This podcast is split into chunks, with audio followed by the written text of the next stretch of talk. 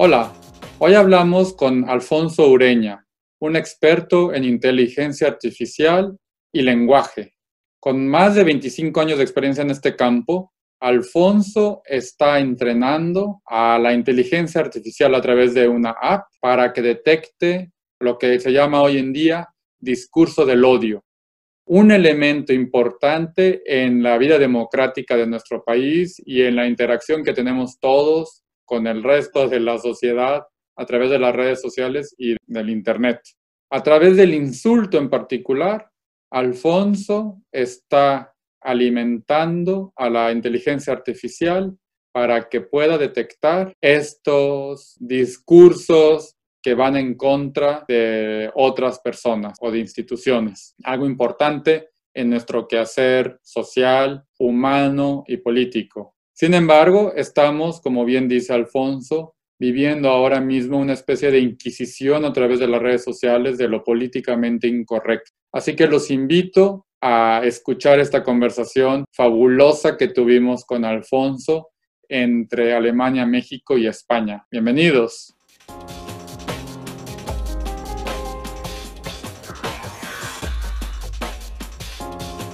Bienvenidos a un episodio más de Digitalízate, este espacio donde contamos historias fascinantes de tecnología, creatividad e innovación.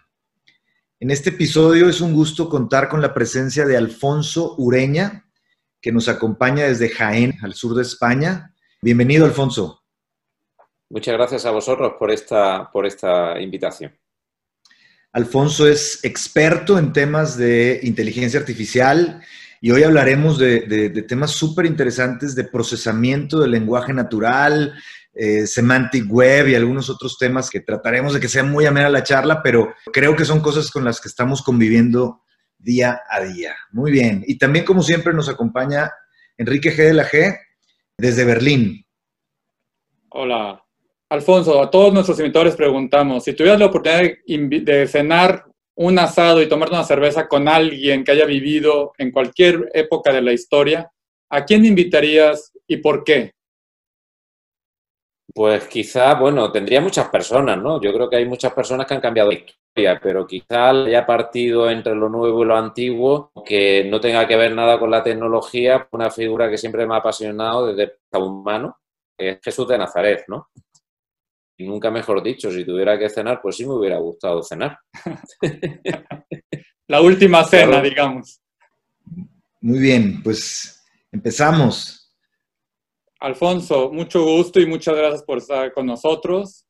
Quería empezar preguntándote cómo funciona el procesamiento del lenguaje natural. Es esa rama de la inteligencia artificial en la que tú trabajas, en la que eres un experto, tienes más de 25 años trabajando en esta área a pesar de que es un área relativamente nueva, según nos decías en una conversación anterior. Cuéntanos un poco qué es y cómo funciona el procesamiento del lenguaje natural, por favor.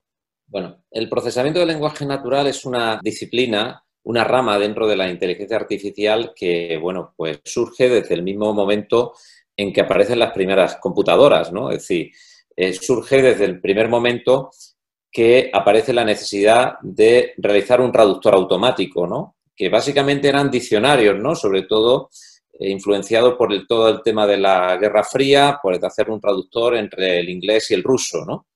Mm. Con el, con el, objetivo de hacerlo de manera automática, ¿no? Pero claro, la tecnología pues, era la que había en aquel momento, pero ya se empieza a crear ese caldo de cultivo que es el procesamiento del lenguaje natural, pues de intentar aplicar técnicas pues para tratar y procesar el lenguaje humano. Básicamente el procesamiento del lenguaje natural lo podemos sintetizar en comprensión del lenguaje, dos palabras, y generación del lenguaje.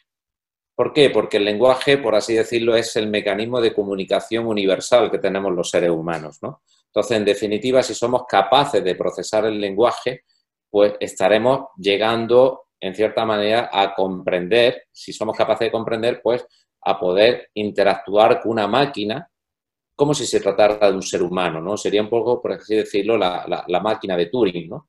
Pero realmente estamos lejos de esa, de esa situación, ¿no? De, hablar con una máquina como si estuviésemos hablando con un, humano, ¿no? O de tratarla, ¿no?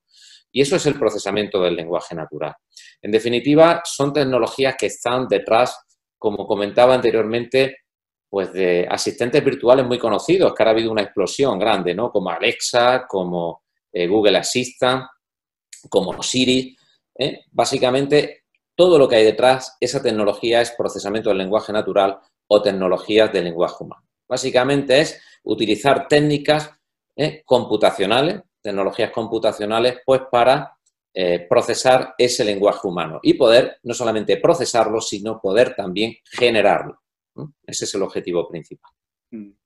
Oye, Alfonso, estaba viendo un webinar en este 2020 que hemos visto todos miles de webinars y decía, me llamó la atención que decía que la inteligencia artificial, pues obviamente todo el mundo habla de inteligencia artificial. Decía, oye, no mucha gente entiende qué es la inteligencia artificial, pero todo el mundo habla de la inteligencia artificial y en empresas están viendo soluciones, aplicaciones y demás. Pero este webinar decía algo muy interesante relacionado a tu especialidad. Decía, sin el procesamiento del lenguaje natural, la inteligencia artificial no va a dar los resultados esperados. Y tú eres, bueno, presidente de la Sociedad Española de Procesamiento del Lenguaje Natural, no eres un improvisado. Creo que puede ser muy interesante que nos aclares este tema, o sea, que a lo mejor lo estamos viendo mal, o sea, estamos viendo lo, flashy, lo llamativo, pero hay una capa abajo que, no, que no conocemos que puede ser los fundamentos para que la inteligencia artificial logre los resultados esperados? Sí, entiendo perfectamente, Orlando, lo que quieres decir. Yo eh, creo que ha habido una sobrecarga de inteligencia artificial, ¿no? Parece que nos va a solucionar la vida. Y en definitiva, yo, tú lo has dicho, desde que me dedico al procesamiento del lenguaje natural, esa rama de la inteligencia artificial, el objetivo es pues ayudar, ayudar a que este tipo de tecnologías nos faciliten la vida, ¿no? Ese es el objetivo fundamental. Y por eso digo que hay una sobrecarga, porque ahora parece todo es inteligencia artificial, ¿no? Te venden un televisor, yo recientemente tuve que adquirir un nuevo televisor y te dicen, viene con inteligencia artificial. ¿Y qué es inteligencia artificial? ¿Qué significa que un televisor tenga inteligencia artificial? Es que es capaz, es capaz de comprenderte, es capaz de, de reconocer tus emociones, de tus deseos, es capaz de dialogar contigo serían cosas que podríamos atribuir, a la inteligencia humana, ¿no? La inteligencia artificial, pues en definitiva es eso, es intentar pues eh, tareas que realizamos los humanos, que son tareas inteligentes, pues sean capaces de poderlas realizar por la inteligencia artificial, ¿no? Por, por, una máquina, ¿no? Y en definitiva, el procesamiento del lenguaje natural lo que nos aporta es una serie de técnicas, una serie de fundamentos que nos ayudan por ejemplo, a poder tratar con el lenguaje. ¿no? Y el lenguaje no se puede tratar simplemente desde el punto de vista, aunque yo lo trato desde el punto de vista más tecnólogo, más tecnólogo, más computacional, pero también se necesitan lingüistas, ¿no? porque el lenguaje, pues todos conocemos la riqueza de las diferentes eh, lenguas, ¿no? e incluso dentro de la misma, del español que los tres hablamos, pues hay distintas variantes, ¿no? Esa es la gran riqueza, ¿no? Está el español de México, el español argentino y el español eh, de España, ¿no? El, castellano, ¿no? Y en definitiva, pues necesitamos utilizar, pues, técnicas que son comunes, se habla mucho de inteligencia artificial, mm, del aprendizaje automático, ¿no? Son palabras que actualmente no, se nos llena un poco la boca. Esto funciona con aprendizaje automático, pero ¿cómo podemos utilizar aprendizaje automático para solventar diversas tareas? Sí tengo que decir que el reto fundamental del procesamiento del lenguaje natural es, como decía, pues la comunicación, pero estamos muy lejos ¿no? de alcanzar y a lo mejor yo estoy convencido que no vamos a llegar al, top, a la inteligencia humana, ¿no? pero estaremos próximos, pero no hasta arriba. ¿no? Pero todavía estamos, por así decirlo, con unos niveles muy bajos. ¿no? ¿Por qué? Porque sí tenemos tecnología, tenemos algoritmos, tenemos herramientas, pero mm, todavía está muy incipiente. ¿eh? Por eso quiero decir que la inteligencia artificial nos está ayudando, nos está facilitando la vida en muchas eh, tareas, pero en el ámbito del procesamiento del lenguaje natural podemos hablar de tareas, de tareas específicas, de aplicaciones. Pero podemos poner un ejemplo. Hace unos años mm, los traductores automáticos, iniciaba yo comentando un poco lo de eh, la maquinita para traducir palabras, pues estaban en pañales. Hoy día pues hacen traducciones medianamente satisfactoria, entre comillas, ¿no? Pero pensé hace 10 años. O sea, han evolucionado muchísimo, ¿no? Y estoy convencido que gracias al aprendizaje automático, sobre todo de la ingente información que hay y de, recursos lingüísticos paralelos que hay a través de Internet, pues nos van a permitir pues tener, por así decirlo, traducciones pues mucho más eficientes. Aunque a lo mejor no nos sirvan para tener un traductor en línea automático como sería un intérprete, pero nos pueden ayudar a facilitarnos la, tarea, ¿no? Todos recurrimos a Google o al traductor de, Microsoft, el Bing, eh, que funcionan muy bien, ¿no? Y en cierta manera, pues nos solventan ese tipo de, de tareas. Tú Alfonso, has estado, tienes una carrera muy amplia, como decíamos, y ahora mismo estás concentrado sobre todo en el insulto, ¿no? Y estás enseñándole a la inteligencia artificial a través de una app que se llama FieroBot, lo que es el insulto y distintos insultos, y has hecho una especie de crowdfunding de insultos a nivel Hispanoamérica. Quizá debamos empezar hablando sobre qué es un insulto, porque tiene distintos niveles, ¿no? Sí, vamos a ver. Eh, bien decías, ¿no? Estamos trabajando ahora en temas de insultos, pero no concretamente en temas de insultos, ¿no? Nosotros dentro del grupo de investigación abordamos muchas líneas. Tenemos una línea en el ámbito, en el ámbito médico, en el ámbito biomédico, que estamos trabajando y de hecho eh, cómo el procesamiento del lenguaje natural puede ayudar también en, la detección de la COVID, que de hecho hemos publicado un artículo muy relevante en ese ámbito, pero donde nos vamos a centrar más en el tema este que podríamos denominar como discurso del odio, eh, discurso ofensivo, ¿no? Que como bien sabéis, pues en las redes sociales pues también se, hay mucho lenguaje de este tipo, ¿no? De palabras quizás que podríamos denominar malsonantes. De cierta manera, el insulto, tal y como lo define la Real Academia de la Lengua, pues dice ofender a alguien provocándolo, irritándolo con palabras, ¿no? Eso sería un insulto, ¿no? Son palabras, en cierta manera, como yo decía, malsonantes, que nos irritan y, en fin, que en cierta manera pues pueden dejar a, las personas. Es, eh, eso es lo que sería un insulto. Pues bien, en relación con Fiero, bueno, Fiero no es más que ha tenido mucha difusión, tengo que decirlo, no es lo mejor que hemos hecho, en cuanto a, pero sí forma parte de un proyecto, no es más que una herramienta, yo quiero que se entienda como una herramienta, es un vehículo que nos ayuda dentro de lo que es la, el proyecto que tenemos, denominado Living Land, que es un proyecto que coordino mm, yo desde la Universidad de Jaén y participa también otro grupo eh, muy potente de la Universidad de Alicante, y que, bueno, es un, proyecto financiado por el Plan Estatal de Investigación Español y está financiado, pues, por 200, prácticamente 300.000 euros, ¿no? Un proyecto muy ambicioso, ¿no? En el ámbito del procesamiento del lenguaje natural. Bueno, y esto de, de Fiero no es más que un bot, un bot para recopilar insultos. ¿Por qué necesitamos recopilar insultos? Bueno, cuando me preguntabais un poco cómo funciona el procesamiento del lenguaje natural, básicamente funciona el aprendizaje automático porque tenemos que darle ejemplos. Y esos ejemplos son, en definitiva, uno de los elementos fundamentales en procesamiento del lenguaje natural, lo que denominamos recursos lingüísticos.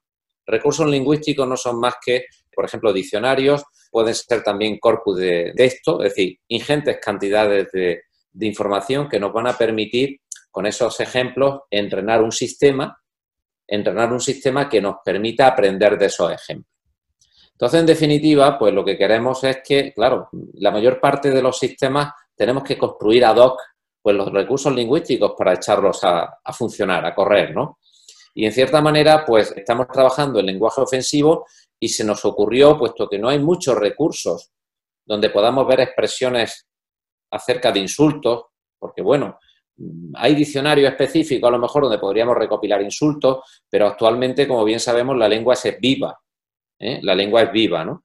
Y, evoluciona, ¿no? Y básicamente a lo mejor los insultos se van conservando, ¿no? Los antiguos insultos, pero se van creando nuevos, nuevas, nuevos vocablos, nuevas palabras, que incluso importamos también, eh, hay neologismos, ¿no? O importamos palabras también del inglés o de otras lenguas, ¿no?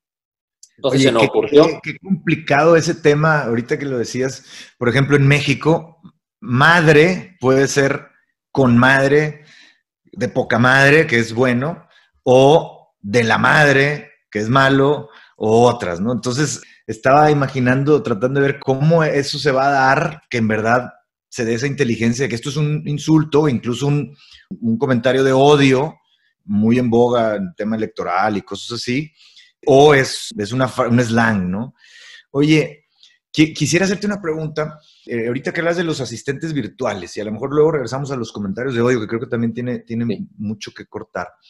Eh, ¿Qué tan lejos estamos de que en verdad con este procesamiento de lenguaje natural el asistente virtual me resuelva la gran mayoría de cosas, ¿no? Porque hoy el, trabajo es, tú procesas cosas, pides información, llegas a una conclusión, la presentas y, la metes a algún sistema y demás, ¿no? Pero ¿qué tan lejos estás a decir, oye Google, oye Siri, oye Alexa, sácame las ventas del último trimestre, mándaselas al board mañana a las 9 de la mañana, porque la junta es a las 10, quiero que lo vean una hora antes, no lo mandes antes, no lo mandes después y de, la información de las ventas del último trimestre, proponme el listado de clientes estratégicos a visitar en el Q1 del 2021.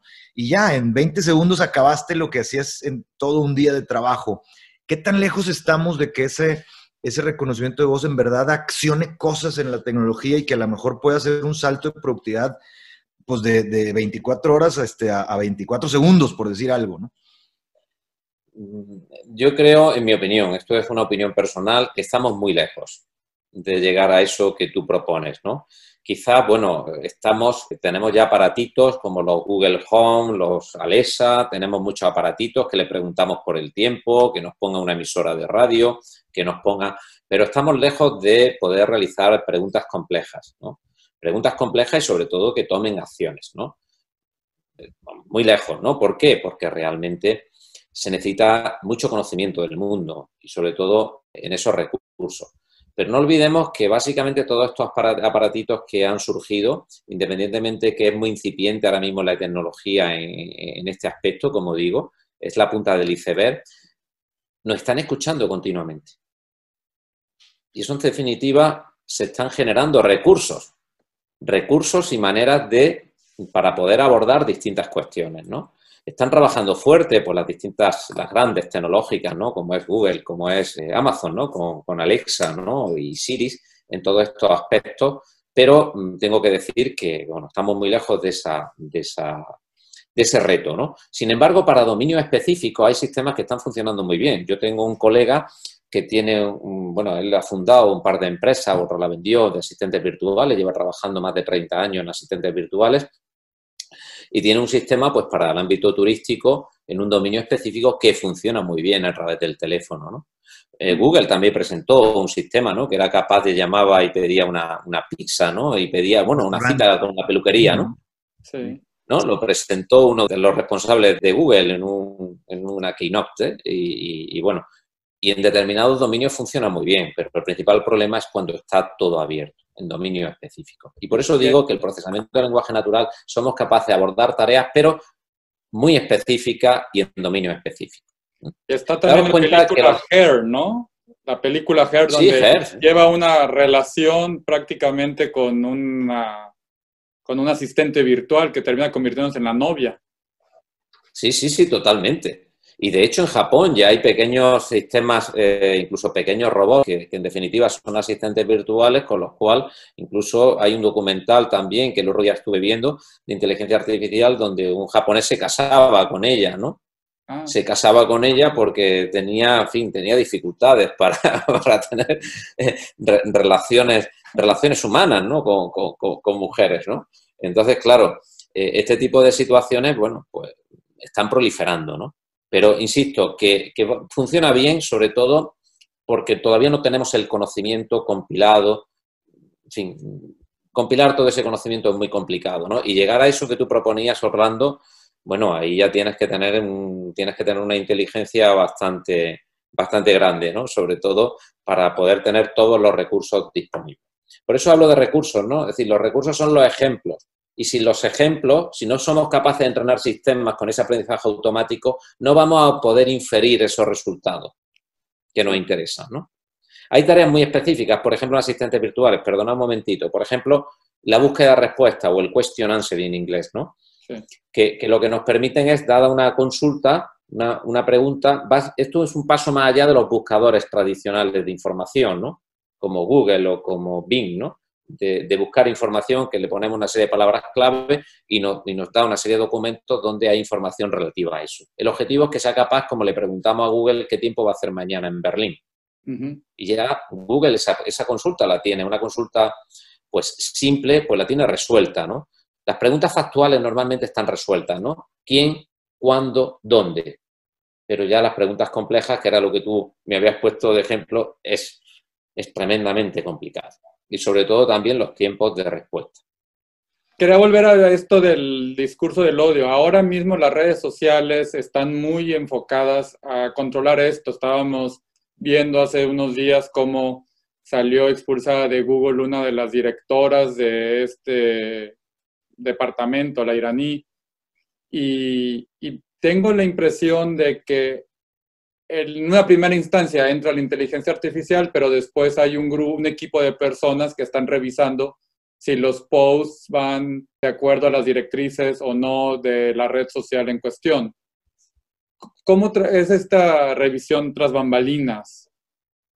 ¿Hace falta que siempre haya una denuncia o no?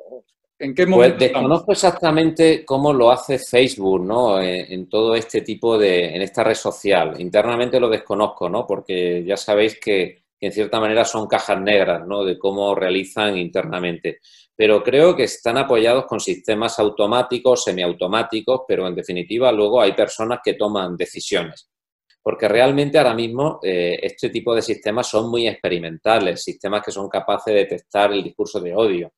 ¿Por qué? Porque muchos de ellos son muy pedestres, porque se basan mm, prácticamente en intentar reconocer un elenco de palabras, ¿no? Eh, a través de un lexicón o de un diccionario, palabras que ya han determinado que son una bolsa de palabras de odio. ¿Vale? El objetivo no es solamente identificar palabras, sino identificar expresiones e identificar significado. Porque a lo mejor podemos tener discurso de odio y a lo mejor no emplear palabras ni siquiera malsonantes. Sí. Pues para intentar. Entonces ahí está un poco todo el kit de esa cuestión, ¿no? En intentar crear sistemas mucho más potentes. Y eso, como insistía, va a depender de los recursos lingüísticos. Yo creo que en ese sentido, pues Facebook pues, tiene una baza muy importante y es que Fíjense, yo siempre lo digo, la, ingente cantidad de información que le suministramos a Facebook. Si Facebook procesa esa información, porque ni siquiera eh, nos deja luego tratarla, como ocurre, por ejemplo, con Twitter, que si somos capaces de poder recopilar tweets, mm. eh, pueden hacer mucho, pueden, pueden entrenarse, pero no basta solamente con entrenar sistemas, porque ahí, ahí habría que identificar, etiquetar ¿eh? qué es lo bueno, qué es lo malo, pues para enseñárselo a la máquina. Si no somos capaces de poderlo enseñar, entre comillas, no vamos a ser capaces luego de construir buenos algoritmos que sean capaces de detectar este tipo de situaciones. A mí me acaba de pasar la semana pasada, justamente, que me salió una notificación por una foto que tomé en el Mundial del 2010 de un partido de Alemania y puse una línea del verso de Alemania, del himno de Alemania, que es Deutschland über alles, que es Alemania por encima de todo, que es una, literal, es una línea del himno, pero que en ciertos contextos, dependiendo del contexto y del tono en el que se diga, puede sonar como supremacista o no. Pues me dijeron que era medio nazi mi comentario, a pesar de que veo una foto de fútbol en el contexto, ¿no? Y al día siguiente digo que los pinches alemanes son unos aburridos porque no te dejan ver las películas de James Bond en YouTube y pongo jajaja, ja, ja, evidentemente era una broma, y a los dos segundos una notificación, fue prácticamente inmediato, que mi discurso incitaba al odio, y yo, es una broma. Y entonces me doy cuenta de esos tropezones que tiene Facebook y que te coartan la libertad de expresión, porque ya no sabes, y te dicen, una más y cancelamos tu cuenta. Entonces te sientes cohibido a seguir escribiendo cosas. Sí, sí, ciertamente yo creo que en este sentido vamos a asistir a lo que es una inquisición, entre comillas, tanto si son sistemas los que están tomando esa determinación, si son sistemas automáticos o semiautomáticos, ¿no? Que en cierta manera van, pues, dictados por alguna persona, algún humano, que decide si es discurso del odio o no, ¿no? Pero está pasando, porque tú puedes influir y puedes influir, piensa en una campaña pues, política, ¿no? Que tú puedas influir directamente y decir pues, que determinados mensajes pues, puedes sesgarlos. Claro. ¿eh? Y de hecho ha pasado, ¿no? Con determinados mensajes a través de las redes sociales, ¿no? Por eso, este tipo de situaciones habría que ver también luego la parte ética, que sí me gustaría también tocar. La parte ética de la inteligencia artificial, ¿no? Que es muy importante y ahora, pues, de mucho interés porque habría que abordarla, ¿no? Y de ese tema, que creo que ahorita que hablaban del tema de, ya sea una persona o una máquina censurando, ¿no? Y censurando, pues puede caer en, para fines buenos o fines no tan buenos, ¿no? Y yo te voy a poner contenido que empiece a cambiar tu opinión hacia un producto que quiero que compres o hacia un partido político y a lo mejor no, no nos estamos dando cuenta y ya está pasando algo así en The Social Dilemma, no sé si la viste el documental este de Netflix, pues ya ponían ese, ese cuestionamiento, ¿no? De que los discursos de odio eh, al final traían una agenda y el, y el amarillismo llama la atención y era lo, más, lo que más viral se hacía ese tipo de discursos. Entonces, hablando de, de, la ética y el uso humano de la tecnología, hablábamos ahorita de que se puede censurar de que incluso alguien podría traer una agenda y yo estar viendo en redes sociales lo que alguien quiere que vea y ahí empiezo a pensar de cierta forma o a inclinarme por un producto, por un partido político o algo así. ¿Dónde estamos parados en ese tema ético? O sea, ¿ya hay alguna regulación, ya hay algún organismo que lo está vigilando o pudiera ser que estemos ya teniendo consecuencias indeseables y, todo el mundo anda por la libre? Pues que yo sepa, ahora mismo no hay ninguna, ninguna regulación en todos estos aspectos éticos de, la inteligencia artificial. Sí me consta que en el ámbito europeo constituir y se está constituyendo una, una, comisión y creo que es muy sensible directamente la Comisión Europea. Desconozco ya el tema, el tema de América, pero la Comisión Europea sí es muy sensible a estos aspectos y quiere intentar regular todo este tipo de situaciones, ¿no?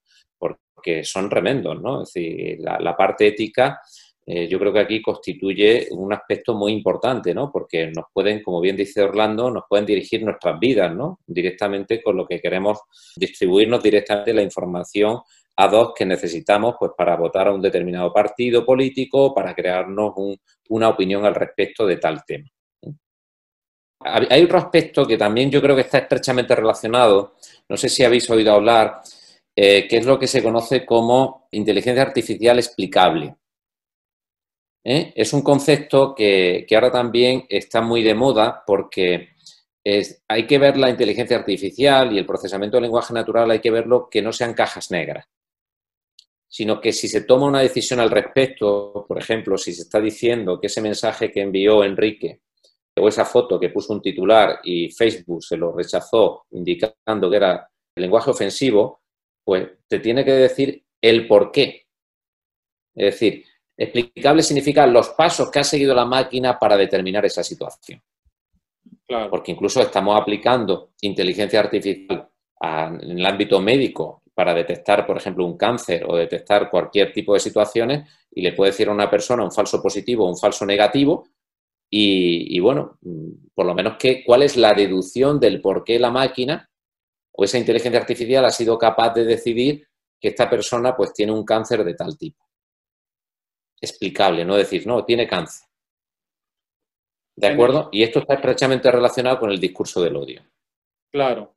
En el, en el caso concreto mío, te mandan a una compañía independiente de Facebook que se encarga, es un board de ética supuestamente que se encarga de revisar todas las quejas, pero les llegan tantas que te dicen que la cantidad de revisiones es mínima y que lo más probable es que no revisen la tuya. Y bueno, y uno ya no tiene paciencia en, en hacerlo. Efectivamente, para intentar, para intentar reclamar. Pues ese, ese, es un ámbito estrechamente relacionado, el tema de la, de la explicabilidad de las decisiones que tome, ¿no? Porque se ha dado el caso, por ejemplo, con el Waxon de IBM, que seguramente conocéis, ¿no? El sistema Waxon, efectivamente, para el ámbito médico, o hasta que no exista una explicabilidad, y ahí yo creo que los gobiernos tienen que poner el acento en ese aspecto, ¿no? Y la Comisión Europea igual, si queremos hacer que la inteligencia artificial tome decisiones, pero tenemos que ver por qué ha tomado una, una determinada decisión. no nos puede decir, este tipo es de tal manera, pero ¿cómo ha llegado a esa conclusión? Es como un médico cuando da un diagnóstico. Oye, Alfonso, y ya de tu opinión, ¿no? Porque eres apasionado del tema, experto en el tema, estamos corriendo riesgos que no estamos viendo los, los que tenemos hijos prestándole iPads que andan en YouTube o en algunas redes sociales. Ahora los juegos Roblox y, y, Fortnite pues son redes sociales. Nosotros mismos estamos corriendo riesgos desde tu óptica, o sea, ¿Qué, le dices al, que está viendo el episodio, que, es un usuario como tú, como yo, como nosotros, que usamos nuestras redes sociales y pasamos mucho tiempo en los dispositivos? ¿Qué recomiendas? O sea, estamos en un riesgo que no estamos viendo y ¿qué, qué consejos nos das? Bueno, yo en ese sentido, vamos a ver, las redes sociales, lo sabe todo el mundo, se alimentan de nosotros mismos, ¿no? Se alimentan de toda la información que le proporcionamos. Por eso son gratis, ¿no? porque recopilan una ingente cantidad de información, ¿no? En forma de datos, en forma de imágenes, en forma de texto, en forma de vídeo, ¿eh? y que nos definen plenamente. ¿Mm? Hay un área que precisamente trabajan unos los, los colegas mexicanos, ¿no? Del INAOE, ¿no? De Puebla, ¿no? que están en Chincla, ¿no? Que trabajan en temas de, eh, dentro del ámbito del procesamiento del lenguaje natural, la identificación de perfiles de usuario, ¿no? y la autoría. Son capaces de, determinar la autoría ¿no? en base a lo que se escribe o a determinada información que hay. Pues podríamos tener perfiles de usuarios rápidamente de las personas a través de lo que publican en las redes sociales. Podemos sacar un patrón de comportamiento, ¿no? Yo no soy psicólogo, quizás, ¿no? Pues para responder quizás esta pregunta, hablando con más, con mayor precisión, pero las redes sociales, pues tienen, es un arma de doble filo en ese sentido, ¿no? puesto que le estamos dando todo. Entonces, en ese sentido, alguien puede decir, bueno, ¿qué pasa? Porque yo publique aquí. Bueno, ya saben que también muchas empresas utilizan las redes sociales de una manera manual, pues para intentarlo cuando contratan a la gente, pues es realmente un tipo que, en fin, pues por su comportamiento en las redes sociales lo pueden ver, ¿no? Y también por la definición política que mucha gente hace en las redes sociales, ¿no? ¿Qué nos dice la data? ¿Qué nos dice el procesamiento del lenguaje en las búsquedas que nos pudiera ayudar a predecir el siguiente año acerca de qué viene post pandemia, ahora con la vacuna y con todo lo que el coronavirus causó en este 2020? Sí, pues bueno, eso, eso quizás, bueno, Google siempre ha sido siempre capaz de detectar muchas pandemias, ¿no? Muchas pandemias ha sido capaz de detectarlas, ¿no? Por las búsquedas que se han ido haciendo y construyendo un mapa. Nosotros participamos una vez, hicimos un, eh, un, un, trabajo, en un hackathon que en el Mobile Congress este de Barcelona y, quedamos los segundos, ¿no? Y, fue un trabajo muy interesante porque era capaz de predecir, pues con dos semanas antes, cualquier tipo de pandemia antes de que llegase a la Organización Mundial de la Salud y sobre todo a los responsables médicos de las distintas naciones, sobre todo por, mm, al recuperar información pues, de distintos sitios. ¿no? Por eso el procesamiento del lenguaje natural es muy importante ¿no? en ese ámbito. ¿no? Y también con respecto al coronavirus, quizás en la detección siempre se ha utilizado los análisis de imágenes, análisis digital de imágenes, que ahora se emplean muchas técnicas de inteligencia artificial pues, para detectar, pero se ha visto también que ese tipo de imágenes, bien por los radiólogos que hacen informes dictados de lo que están mm. viendo, pues son capaces de incorporar mucha información que si se analiza, hemos sido capaces de ayudar sobre todo a la detección de coronavirus en personas que no lo tenían. Y eso lo hemos hecho con un hospital privado. Lo hemos hecho con un hospital privado, eh, eh, con un entrenamiento, y ha funcionado muy bien. ¿eh? Y de hecho, pues, bueno, se ha publicado en una revista de bastante impacto que si queréis en otro momento, pues podríamos tener ocasión de, comentar. Genial. Así, pues que, las, así que los buscadores pueden prever la extensión de una pandemia, lo cual detona de alguna manera esa teoría del complot de que Bill Gates, que es el responsable de Bing, haya enviado el virus al mundo, ¿no? Eso sí, sí, porque en cierta manera también mucha gente realiza búsquedas. Realiza búsquedas y en cierta manera se puede establecer un mapa, un mapa de calor, pues de las zonas quizás más con respecto a las búsquedas que hace la gente en Internet, ¿no? Y mm. eso, pues, suele, suele funcionar bastante bien, ¿no? Y hay otro tema ya para terminar que sería, que yo creo que es muy importante, ¿no? Y está estrechamente relacionado con lo que habéis dicho, ¿no? Otra palabra clave que querría comentar, el sesgo.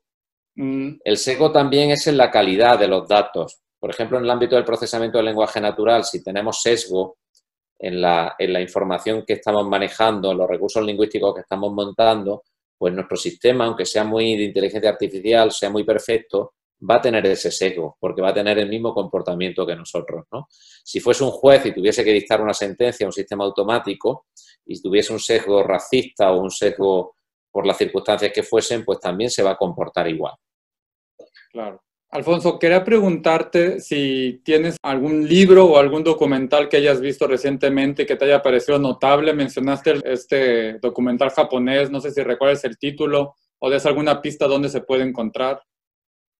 Si hay un libro que de un colega que tuve la ocasión de, participar con él el año pasado, un colega catalán de la, de la Universidad de Barcelona, José Ignacio Latorre, que tiene un libro titulado y una charla muy interesante sobre los límites éticos de la inteligencia artificial, ¿eh? los límites éticos de, las máquinas, ¿no? Básicamente, ¿no? Y puede ser muy interesante y aborda desde un punto de vista humano, social, todos estos peligros que nos vemos quizás abocados. Pues creo que un tema que hay mucho que aprender, de una charla muy rica que, que abre los ojos de cosas que a lo mejor habíamos escuchado, pero no conocemos al detalle, y de cosas que a lo mejor no sabemos que no sabemos.